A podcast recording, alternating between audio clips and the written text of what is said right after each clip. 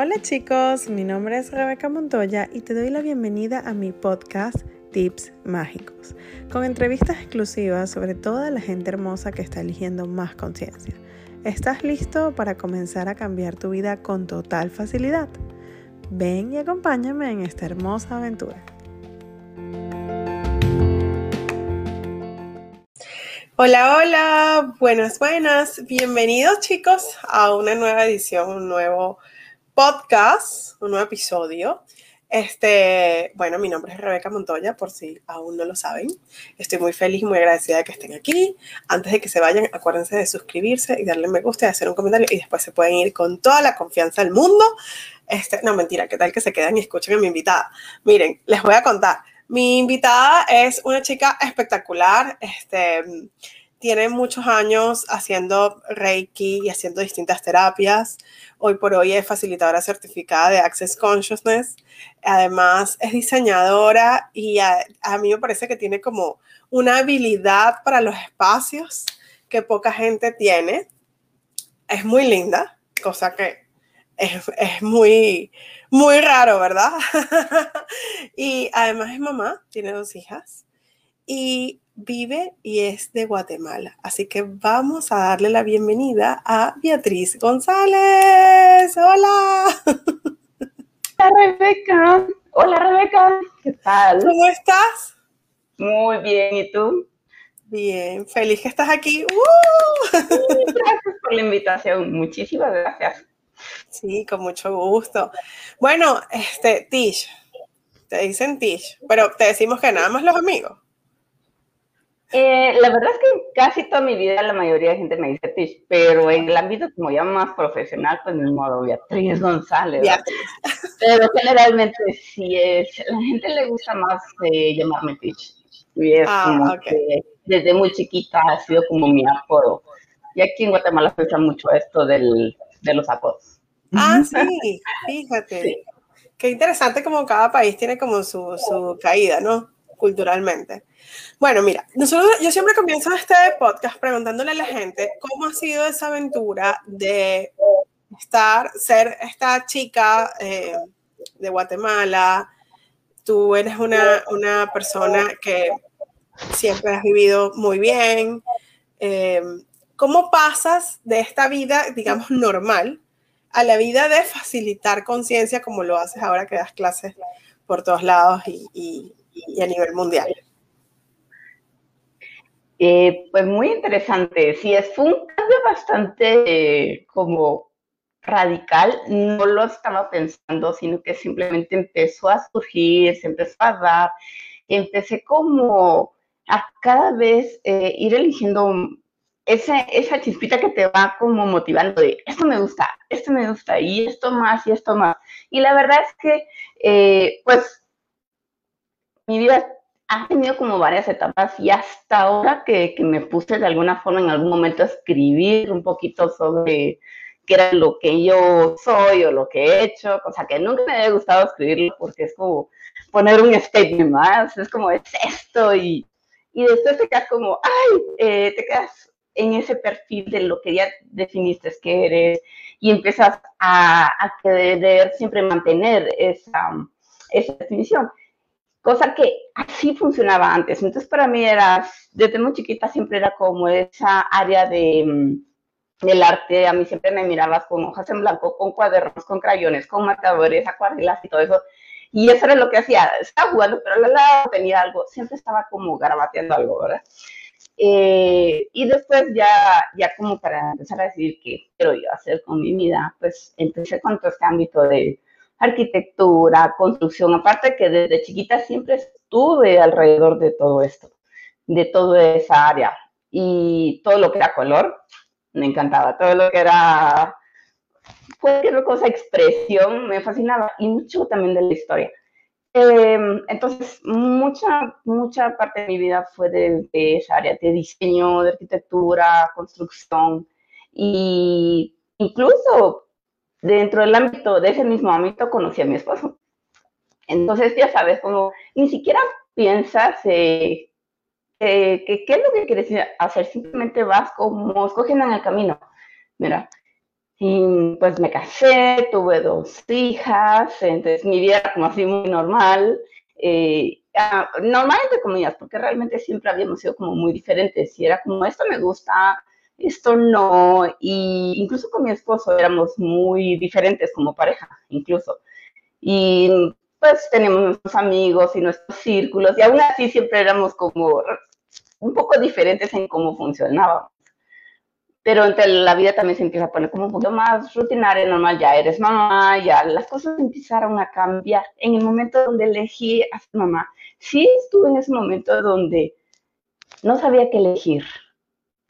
Si renunciar a lo que yo ya estaba haciendo en ese momento, que era arquitectura, construcción, y estaba en un momento donde mi carrera estaba disparando. O sea, de, de entrar a, a, una empresa donde no había, o sea, literalmente yo no tenía escritorio, a mí me jalaron una mesa, aquí, siéntate aquí.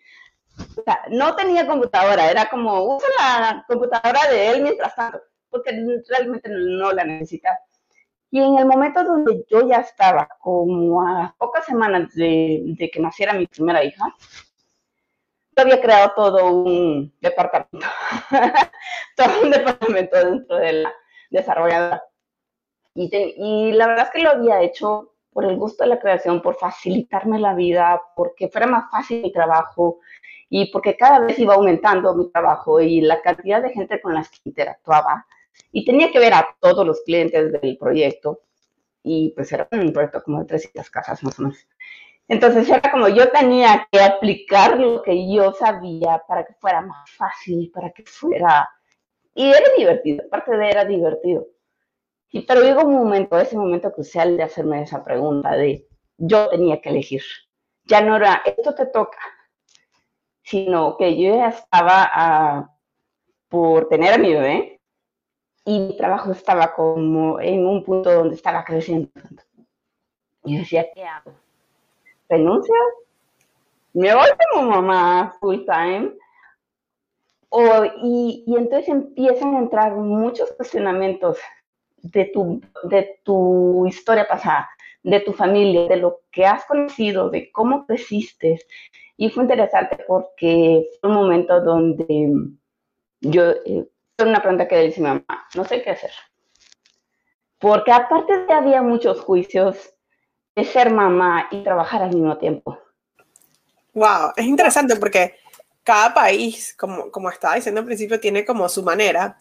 Y claro, lo que yo puedo ver es que Guatemala todavía es un país donde todo eso culturalmente está muy, oh no, si eres mamá, como que tienes que ser mamá y ya, ¿no? Que en Estados Unidos, yo vivo en Estados Unidos, tú lo sabes, no pasa. O sea, aquí tienes que trabajar, o sea, la gente está muy acostumbrada a trabajar. Entonces, cuéntame, cuéntanos, ¿qué hiciste? ¿Qué elegiste? Sí, y esa era mi entrecrucijada, era como, ah, ¿qué hago? Eh, y tanto que mi esposo era como, lo que usted quiera, lo que usted quiera yo lo apoyo, pero yo prefiero que se quede en la casa. o sea, era como, sí, puedes coger lo que usted quiera, pero, y el pero fue lo que mm, hacías pensar, porque obviamente empiezas a incluir o realmente incluyes más a estas personas que son muy referentes para ti en lo que eliges, en lo que quieres. Y, es parte como de este compromiso, ok, yo hice ese compromiso y no es algo que razonas, simplemente lo haces porque es algo que aprendes, es algo que, que se va inculcando desde muy pequeño. Entonces, eh, por supuesto, tenía todo el apoyo. Y era, ok, yo me encargo de todo y usted se queda en la casa con el niño con la niña en ese entonces, O era como, ah, ¿qué hago, qué hago, qué hago? Pero entra también el background de, de, mi mamá, de lo que yo observé, de lo que yo aprendí. Mi mamá siempre fue mamá de casa también. Y siempre estaba ahí. Y la verdad es que era, fue una infancia bastante divertida. Eh, fácil, jugaba todo el tiempo.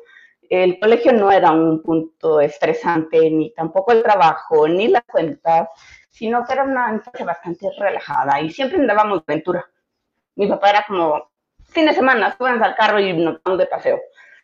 Hubiera o no hubiera dinero, siempre estábamos paseando, siempre estábamos conociendo y entonces no fue un, patrón que yo vi como que era sacrificio o como que era algo malo o como que estaba yo dejando de ser cosas que tal vez hoy por hoy se escucha más en el ambiente, o depende de dónde va, Pero fue muy interesante mi mamá me dijo, em, pues lo que tú quieras, ¿verdad? al final de cuentas, pero y si me dijo, yo no me arrepentí de lo que elegí. Y, y, fue también en el comentario de ella de lo que era importante para ella, tanto como lo que era importante para mi esposo, que tuvo un peso muy fuerte sobre mi elección. Entonces elegí renunciar y quedarme en casa con mi hija. Y en un momento donde la empresa todavía trató de, de convencerme así como, te damos la gerencia, no te vayas. Pero yo ya había tomado la decisión y eso es algo que yo en ese momento pues conocía como es tomar una decisión y tengo que seguir como mantener la palabra sobre mi decisión. Y aparte de ello, estaba a punto de tener bebé, o sea, estaba así como, ¿qué hago? Y la culpa encima de que cómo lo vas a dejar con la empleada, cómo lo vas a dejar con alguien más.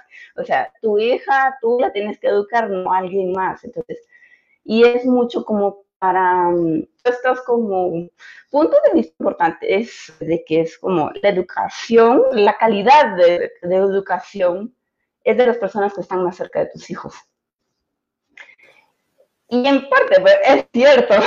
eso es lo que te iba a preguntar, eso es lo que te iba a decir. O sea, ahora que tus hijas están grandes, ¿cómo, cómo lo ves? O sea. Claro, y, y, ahí fue algo que en un momento no lo reconocí o no lo tomé tan en cuenta, porque al principio, el primer mes, fue un shock para mí. Era como, tengo demasiado tiempo. Eh, yo estaba acostumbrada a salir como desde las 6, 7 de la mañana, yo ya estaba en movimiento. Y en mi casa con bebé recién nacida era desde la mañana y no puedo salir de mi casa. Entonces, en serio, en lo que preparaba las cosas, hacer la rutina de la niña, que preparar la pañalera, que, y era como, ¿y a dónde voy? No sé, pero voy a ir a hacer algo.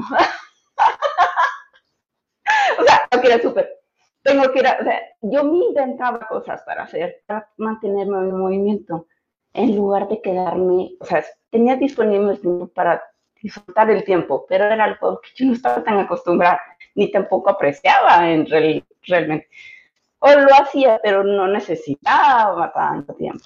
Entonces fue interesante porque el primer mes fue, aparte es un mes de muchos cambios, toda tu vida cambia, tu cuerpo está volviendo a cambiar a otra forma diferente y tienes a todo el mundo encima porque aparte de la primeriza. Entonces eso tiene que ver mucho con toda la familia. Todos tienen algo que decir, todos, tienen algo que aconsejar, todos quieren ser parte de, era la primera nieta de ambas, no, de, lo menos, del, no, no, no era la primera nieta, pero era la primera mujer. Entonces era un boom. Entonces muy interesante eh, y era como, tenía espacio, pero no tenía espacio. Sí. Pero fue interesante, ¿verdad? Yo siempre le digo a la gente que el, el mejor consejo que uno le puede dar a una mamá cuando está primer embarazo o no, es no escuches a nadie. Yo le digo a mis amigas, no escuches a nadie, a nadie, porque todo el mundo te va a venir a decir cómo lo tienes que hacer, qué tienes que hacer, cuál es la mejor manera, y tú eres la única que sabe cuál es la manera mejor para tu hijo. Así que no escuches a nadie. Es muy, es muy interesante eso, eso que estás comentando, ¿no? Sí, y, y por supuesto yo súper engasada, como decimos acá. Yo ya había leído libros, yo ya me había, había ido a cursos, entonces yo ya estaba como preparada para ser mamá. Porque me encanta como tener como la información, tener como, ah, esto es nuevo, entonces lo voy a investigar y lo voy, no como el, y simplemente porque me encanta hacerlo. Me encanta tener, siempre estar como aprendiendo algo nuevo. Entonces, mi madre era bebé, era una etapa nueva, algo diferente, entonces yo estaba así como, ¡ah! encanta. O sea, la verdad es que sí me lo disfruté. Y fue hasta la segunda bebé donde yo dije, afuera todos y yo me encargo. Y fue otra historia totalmente diferente. El parto fue, bueno, no me puedo quejar de los partos porque la verdad, súper fácil. No, o la primera sí fue con, con epidural, pero de ahí, la segunda ni tiempo. O sea, llegó el doctor y la niña la estaba bañando. o sea, fue así rápido pero estuve más como presente con mi cuerpo, con lo que requería. Los cambios ya no eran tan difíciles. Y, y como en con la primera vez tenía muchas opiniones, con la segunda dije yo, me encargo. Gracias, yo me encargo. Y por supuesto ya tenían con qué entretenerse los demás. Había que hacerle la bulla a la grande. Claro. Entonces, una realidad totalmente diferente, mucho más fácil, fácil, fácil y divertido, la verdad. Entonces fue como esa transición entre soltar esa parte donde yo ya estaba como creando mi, mi área como profesional y conociendo gente nueva y como todo en ese ámbito de negocio. Y de repente, de la noche a la mañana, soy mamá de casa. Y por supuesto, tenía toda la información y todo el conocimiento y todo lo que necesitaba lo tenía a la mano. Solo que para mí era como más fácil, yo necesitaba otro reto. Entonces, después me di cuenta que durante mi etapa de maternidad, nunca paré de crear algo. Tal vez no era en una empresa, sino que era otro tipo de creación, otro tipo de trabajo. Entonces siempre hice un proyecto familiar donde me puse a recolectar todas las fotos y videos de toda mi familia, más bien de lo que tenía mi papá, y hice un video. Y dije, ok, después de como 11 álbumes, porque antes era puro foto de, no es impresa, ahora es impresa. Qué interesante cómo cambiaron las, las, épocas. Pero eran 12 álbumes de este, pues los escaneé, los trabajé y los compilé todo en un video y se los regalé a todos mis hermanos y entonces estaban fascinados. Entonces eso fue mi proyecto para mi, mi tiempo libre y conocí mucho y aprendí mucho como de la historia familiar. Fue como un recordatorio, porque tampoco me fui tan atrás, simplemente dos, tres generaciones atrás. Entonces era mi proyecto y eso me mantenía entretenida. Empecé a aprender otras cosas con la chiquita, entonces yo ya estaba haciendo un poquito de diseño, un poquito de administración, un poquito. Y ahí fue donde creé mi primera empresa, con una, en sociedad con una amiga. Y empecé a aplicar, y era en mi época de maternidad.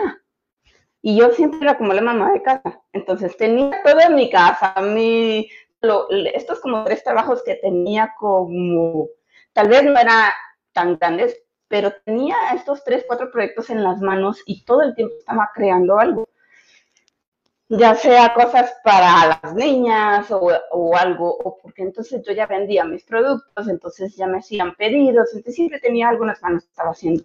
Y al mismo tiempo parecía como que me sobraba el tiempo. entonces, esa parte yo no la había reconocido. Y por mucho tiempo siempre me sentí como que había como parado mi vida, como que no la había aprovechado, como que ya ahora ¿cómo voy a seguir como profesional si ya como que lo paré hace mucho tiempo? Porque la arquitectura sí la había puesto en pausa, porque eso requiere más tiempo.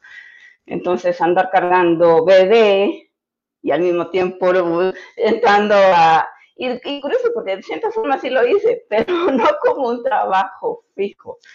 Em, pero años después, hasta realmente fue mucho después, que yo reconocí que esa época de maternidad había sido una época de creación de muchas formas.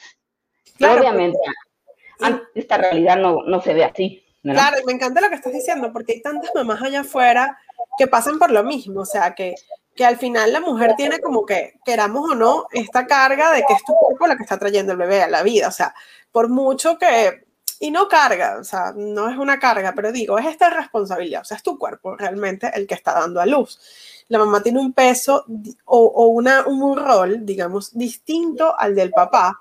Y la gente piensa que cuando llega la maternidad no están creando. Y es como, ah, no, no estoy haciendo nada porque estoy aquí cuidando a este bebé. Pero espérate, estás creando una vida. O sea, porque la creación de una vida no se acaba cuando das a luz y cuando nace el bebé. La creación de esta vida sigue hasta que esta persona, bueno, se gradúa y como que se hace independiente, diría yo, ¿no? Pero, o sea, realmente sigues creando. Y como tú dices, en tu caso, eh, creaste como otras posibilidades, ¿ok? De, voy a generar ingresos voy a tener otro trabajo, me voy a distraer, voy a divertirme, voy a hacer esto de otra manera distinta. Me encanta todo lo que estás compartiendo y espero que muchas mamás vean esto y se sientan un poquito mejor. Sí, gracias, Rebeca. Y y gracias por ese espacio y por la invitación y la pregunta que fuiste. porque fue hasta ese momento donde yo lo reconocí. Pasé muchos años con el punto de vista de que no estaba haciendo nada, no estaba generando, yo tenía que aportar, y ese es un punto de vista que viene mucho de mi familia. En la familia de mi mamá fue, y en la generación de mi abuela, ni siquiera de, mi mamá, sino de mi abuela, era las mujeres hicieron cargo de la familia. Entonces eran las mujeres las que lleva, eh, generaban. Entonces imagínate después, teniendo esa como información inconsciente, porque no es algo que tú tienes que hacer eso, no. No es algo que te dicen, pero ahí está presente y lo observas y ya lo tienes como programado. Entonces, para mí, siendo una mujer de casa que tiene todo disponible, tiempo que le sobra, no tiene que hacer nada, no le están pidiendo nada, era como terrible.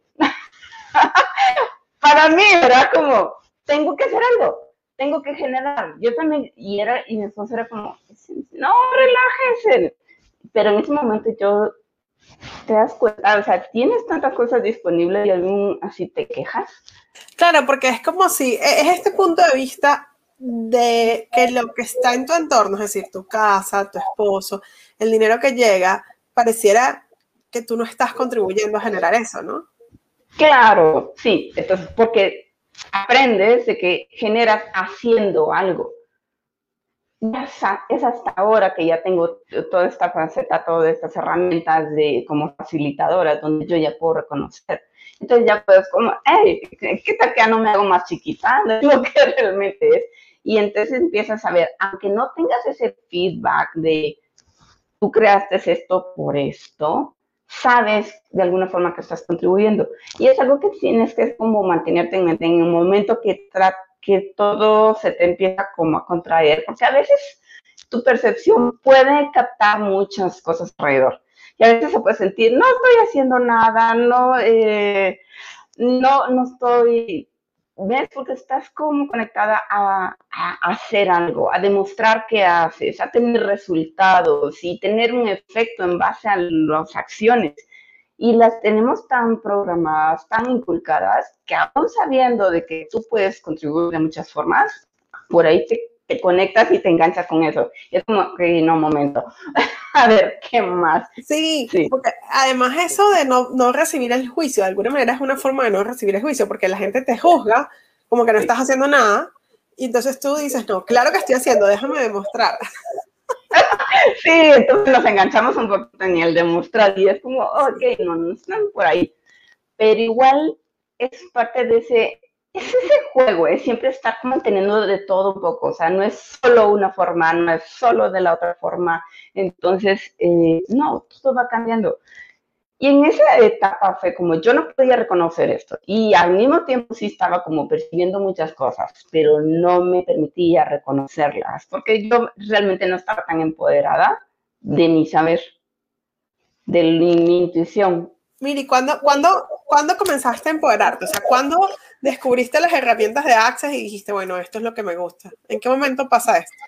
Bueno, como en esa época de maternidad, mis hijas muy pequeñas, mi realidad empezó a cambiar y empezó como a caerse todo lo que yo ya había eh, como creado, todo lo que ya hemos creado de que así estos somos, como todos nos empezamos a aburrir y empezamos como a desbaratar. Y todas las cosas ya se empezaron a caer, empezaron los problemas, empezaron, ok, esto tiene que cambiar.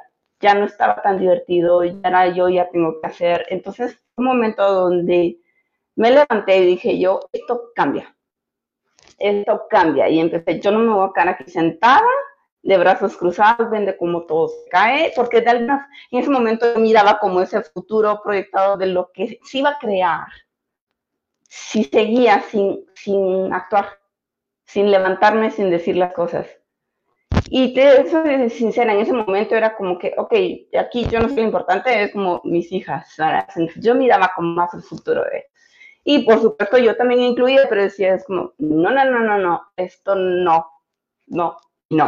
dije yo, esto cambia.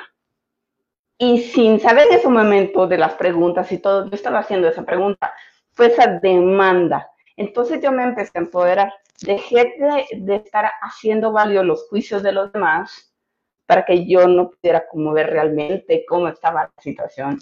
Sino entonces yo dije, no, no, no, no, sigo no. Y era como, yo no lo podía explicar, entonces era como, ni yo misma me lo podía explicar a mí, pero sabía y seguía mi intuición.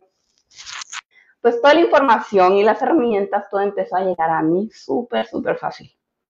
Entonces, cuando mi esposo estaba en un momento donde estaba decayendo, como en una depresión, pero era yo la que aparentaba con los síntomas de, de, esa depresión. Entonces era yo la que estaba mal, era yo la que tenía que necesitar ayuda, y, pero lo que descubrí después es que era yo la que estaba facilitando o percibiendo todo eso alrededor. Entonces, por supuesto, yo fui a, terapia y era como, no, no, usted es la está mal. Yo, pues yo vengo a ver cómo ayudo a mi pareja. No, usted, yo. Entonces hasta me, me medicaron simbólicamente porque era como, honesto, no hace nada, pero le dice a su cabeza de que tomó algo. Y yo, ok. Por supuesto, se me olvidaba tomármelo, me pasaban los días, yo algo sabía mi cuerpo que no lo, necesitaba. Pero fue en ese momento donde dije yo, ok, aquí la única que está como parada y viendo que esto va para, para el picadillo en lugar de, de algo diferente, me levanté y empecé a mover las cosas. Y dije yo, bueno, ¿qué requerimos ahorita? Bueno, nos vamos a, cambiar de casa. Y era como, ¿cómo? Sí, vamos a vender la casa. Y necesitamos movernos. Y sí o sí, yo no estaba dando un, no era una pregunta, era como, esto es lo que se requiere. No estaba dando esa opción de, no, quizá quedámonos aquí, ¿qué pasa? No, era como esto, y era mi casa que yo había creado desde la obra gris hasta yo había, yo había, o sea, como diseñadora interiores, le había metido todo mi tiempo a todos sus detalles. claro. Era como, era como, era, era mi casa y de repente no me tocó el corazón en ese momento. Dije yo, no, eso es lo que se requiere la vendo. En un mes la vendí. La casa, otra casa en la misma área, yo, después de remodelarla y hacerle toda la promoción, llevaban más de un año y no la vendían. Yo la vendí en un mes. Cash, con gente conocida, y ahí vamos para adelante. Y por supuesto, el día que, que se vende todo, mi esposo estaba derrotado. O sea, sí, literalmente en el sofá, así como no tenía ni fuerzas para levantarse. yo, bueno, movámonos, toca. En ese momento, o sea, yo estuve dispuesta a perder todo. Dije yo, empezamos de cero, no me importa lo que tome. Y, tanto que yo le dije, ah, pues a mí no me importa tener menos, pero vamos adelante. Por supuesto, ese punto, ese comentario le tocó a mi esposo y no, no, no, no, nada que menos, nada que menos, porque él tiene otro punto de vista. No, no, yo no me voy a reducir o sea, fue como, y eso fue lo que lo motivó a levantarse y empezar a ver qué hacía de su lado. Fue increíble porque quintuplicamos lo que teníamos en cuestión de un año y medio por elección. Sí, pues ya no estamos en casa, vamos a un apartamento. Bueno, no era cualquier apartamento tampoco, estábamos bien, pero aún así era como cambiar toda nuestra vida, cambiar todo, todo lo que ya habíamos creado hasta ese momento y fue un nuevo inicio. Y, y literalmente fue como, bueno, ¿y qué más? ¿Y qué más? Para todo esto yo ya estábamos como en un lugar como más cómodo y me empezó, o sea, dije yo, ah, yoga, y yoga aquí, y yoga acá, y yo, pero ¿por qué me llega a mí como información de yoga? Y era como un comentario, y ya sabes, de, de una conversación, la única palabra que resalta es yoga. Y así como, porque estoy escuchando de ello? Yo ni siquiera me encanta hacer mucho ejercicio y no sé nada de eso. o sea, que fue a través del yoga que llegaste a Access. Exacto. Wow.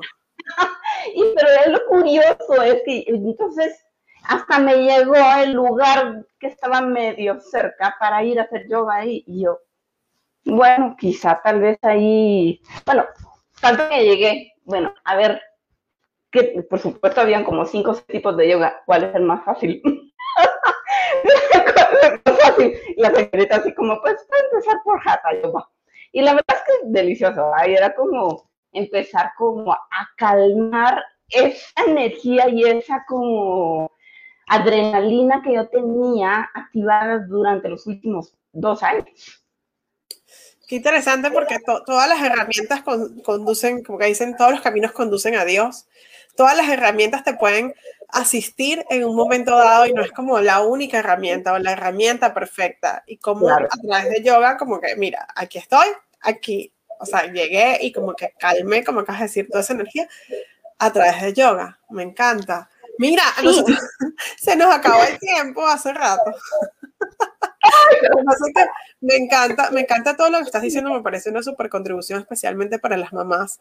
Es un tema bien, o sea, que causa estragos porque todavía las mamás están muy juzgadas y son muy señaladas que si no lo están haciendo bien o que si no están siendo la mamá que su hijo necesita, etcétera, etcétera, etcétera. Entonces, me encanta. Creo que este, este podcast va a ser una súper contribución para las mamás y para los papás también, para que sean un poquito más suaves con las mamis y me gustaría antes de terminar hacerte una última pregunta que es, ¿cuál es la herramienta que tú dices, bueno, sin esta herramienta yo no sería Beatriz o yo no estaría aquí o yo no sería quien soy? La herramienta es que siempre confíes en tu saber, aunque no te parezca lógico. Porque si yo no hubiera confiado en mi locura, en mi intuición, a pesar que para mí no era lógico, no hubiera cambiado todo esto. Es, confiar en, en tu saber, sí. Y pues ya te voy a resumir todo lo que nos tocamos. El yoga me abrió otro curso y otro curso y otro curso. Me llegó el papelito de una sesión de barras y se me perdió. Y creyendo que era barra, llegué a otra, a Teta Healing y después salté a Reiki y después a constelaciones y así empecé y era me gusta, y más, y más. Y cada, cada curso, taller que tomaba, me abría otra puerta y otra puerta. Y ese es como la elección te va abriendo otro set de posibilidades. Entonces vuelves a elegir y te abre otro set de posibilidades. Hasta que llegó Access y que al fin le puse atención, dije yo, esto, y realmente fue hasta en la clase de fundamentos, donde todo mi universo fue como un giro, pero fueron esos cuatro días de sí, es como ponerle palabras a todo lo que yo había sido durante toda mi vida. Claro. Increíble. Y ahí, así fue como llegué a... ¿Y quién llegó primero, Rafa o tú? La gente no sabe que Rafa y tú son familia. Sí, él es el hermano de, mis, de mi ex esposo. sí, él es mi cuñado. Y él llegó a Access primero por su lado y yo llegué a Access. Yo ya había tomado barras, em, pero no me acuerdo si había tomado fundamento. Yo creo que fue después que yo tomé fundamento. Pero él andaba por su camino y yo andaba por el otro. Fue hasta después donde él ya se empezó a acercar, como, ah, la TC está haciendo Access. Y, y, bueno, tenía unos cuantos puntos de vista de constelaciones y yo estaba, yo ya era consteladora, entonces era como, ¡ah! Pero al final de cuentas, cada quien tuvo su verdad. y, sí, la verdad es que fue donde ya encontramos que teníamos ese punto en común también. Ya no era solo la familia, ya no era solo arquitectura, sino que era también Access. Entonces empezábamos así como, hey, ven aquí. Entonces él realmente como que sí me introdujo más como a todas las personas que él ya conocía en Access, en México. Y fue donde, la verdad es que sí fue como que me introdujo como a ese mundo porque yo estaba como en mi burbujita en Guatemala, porque ni siquiera había como, ah, van grupos de acceso en Guatemala. No, ni no conocía casi nadie de acceso aquí. Y pues así fue. Y él fue el que sí me empujó un poquito a hacerme preguntas. Cuando llegué al punto donde estábamos a un mes de, de entrenamiento facilitadores. Bueno, Tish, ¿lo va a elegir yo? No, eso es para mí. No, tenía muchos puntos de vista de ser facilitadora, yo, no. Pero me hizo una pregunta, ¿cómo va a ser su vida en 5 o 10 años si lo elige? Y ahí me dejó, y yo. En un mes yo estaba en Costa Rica. me encanta. No puedo creer que pensabas que no era para ti. Sí, yo no, no, eso no. Yo cuando, no, te juro que yo nunca me vi como facilitadora en ese momento. Y mm, bueno, ya sabes, después me di cuenta que me había comprado muchos puntos de vista de la gente, que resentía y juzgaba cómo los facilitadores eran, porque no encuadraban en el modelo de terapeuta. Aquí tiene más peso mucho ese modelo de psicóloga, terapeuta, ¿me entiendes? Entonces choca un poquito es, y ese era como el volumen que yo tenía alrededor. ¿Cómo puede mejorar? Bueno, Tish. Sí, claro. Se nos acabó el tiempo. Gracias por estar aquí. Eh, gracias por, por, por, esta vulnerabilidad, este espacio, que me encanta el tema de la maternidad y como lo, como lo has puesto en perspectiva desde lo que pasa cuando estamos por dar a luz hasta, bueno, cómo eliges, ¿no? Como mujer, sin, sin desplazar a tus hijos. Gracias, gracias, gracias por eso. Desplazarlos. Ajá. Y cuéntale a la gente dónde te pueden conseguir, porque si quieren saber más de ti. Sí, pues en Facebook estoy como Beatriz González, eh, tengo una fanpage, y en Instagram está beatriz.gonzález F, em, pues ahí me pueden conseguir también. Em, en YouTube también tengo un poquito de contenido como Beatriz González, eh, pues ahí me pueden encontrar. Y en todas mis redes tengo como el enlace de Linktree donde están todos los puntos de contacto, ya sea correo, ya sea WhatsApp, pues ahí me pueden encontrar también. Ah, bueno, vamos a dejarles ese enlace aquí en la cajita para que los que lo están viendo en YouTube tengan acceso a esta información. Perfecto. Muchas gracias, Rebeca. Gracias, gracias por la invitación. Gracias a todos.